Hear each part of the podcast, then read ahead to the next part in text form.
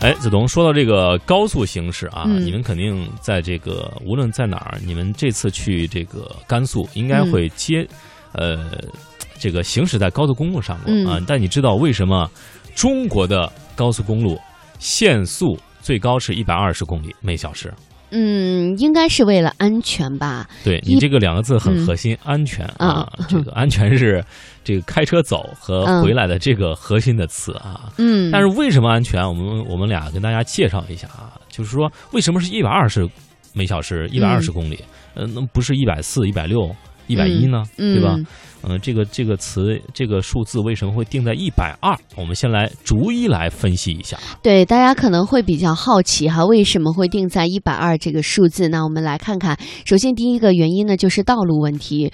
之所以限定是呃一百二十的这样一个车速呢，是根据我国的道路设计标准而设定的。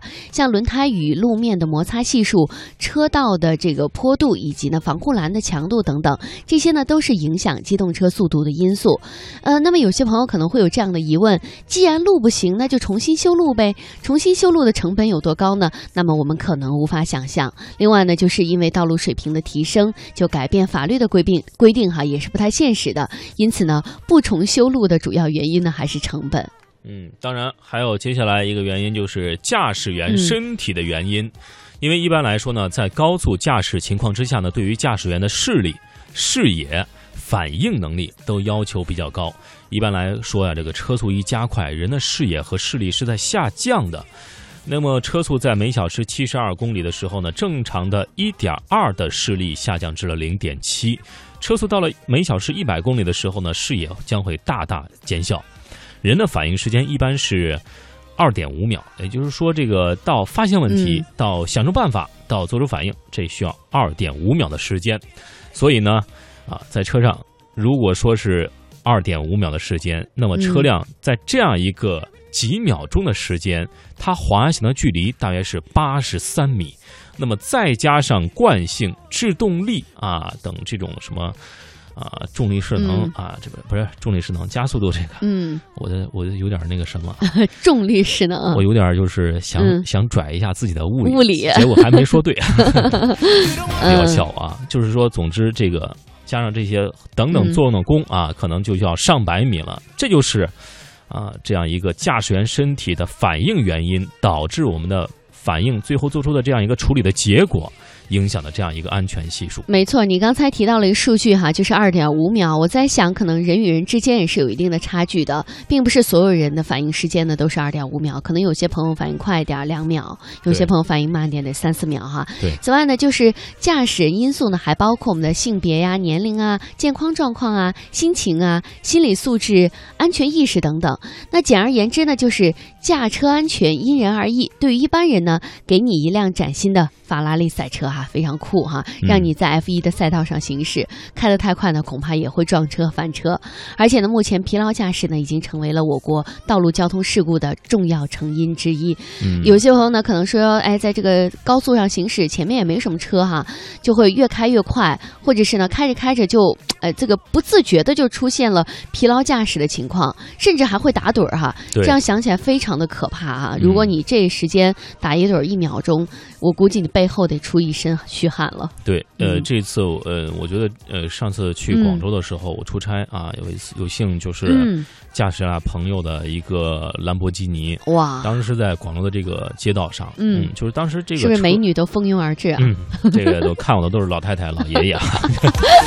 当时这个感觉是什么感觉？就是这个车当然提速很快，就是当时是因为我头天晚上有点熬夜，嗯你知道吧？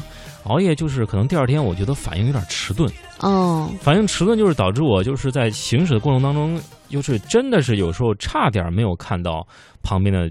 即将要嗯。呃想超你车的车辆，这个 就是有有时候你会反应迟钝，就是如果说再慢那么嗯。几秒，你可能就会，我这就要在中央台免费为我这朋友打工二十年。呃，是，所以说啊，这个车呢，无论是你开的是豪车哈，这种嗯跑车，还是你开的是一个普通的轿车，在这个高速行驶的时候呢，一定要注意这个一百二十的这样一个关键的数字。还有一些朋友会说啊，这个在国外啊就不会出现这个问题。我们都知道，在国外开车，很多高速公路上车是开的非常的快的，嗯像德国哈、像英国，有些人就说，那那么在为什么在这个一百二这个速度呢？是不是应该在全世界都通行？为什么国外就不是呢？嗯国外是有四大原因的。第一呢，和我们的车辆啊，德国车有关。德国人呢，基本上是开德国车的，而德国车的性能呢比较优越哈，嗯这个可能与他们国家的这样一个国情有关。另外呢，就是路宽，多是四车道。第三呢，就是德国汽车验收非常严格，两年一验。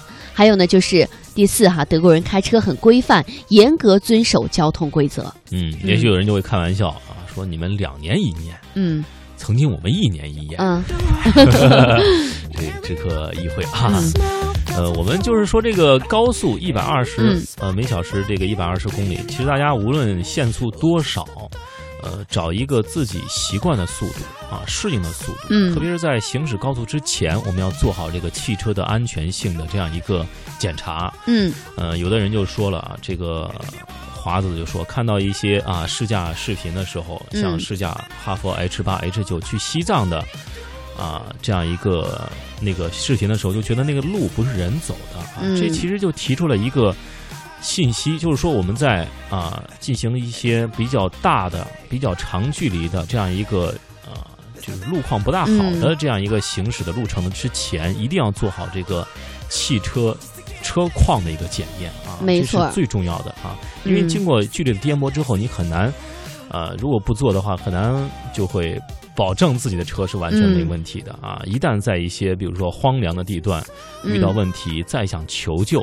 啊，即使能求救到啊，可能是一些啊马车嗯啊或者自行车啊，很难碰到嗯可以帮助自己的车，这是一个很关键的问题。对，所以说呢，其实我们的道路安全交通法规定了一百二十这个数字呢，不是没有道理的，也不是强制大家一定要在这样一个速度上行驶哈，而且而是经过了各种的安全检测，各种的我们的比如说相关的一些调查，才发现呢，这百这个一百二十这个数字是最具有科学道理的。那么您呢，开车就是希望高高兴兴的开开车去哈，平平平安安的回家来，所以呢，这个。一定要呃，这个在安全的时速上边行驶哈，嗯才可以最大程度的保证您的安全。嗯，嗯看女神说话多好听啊！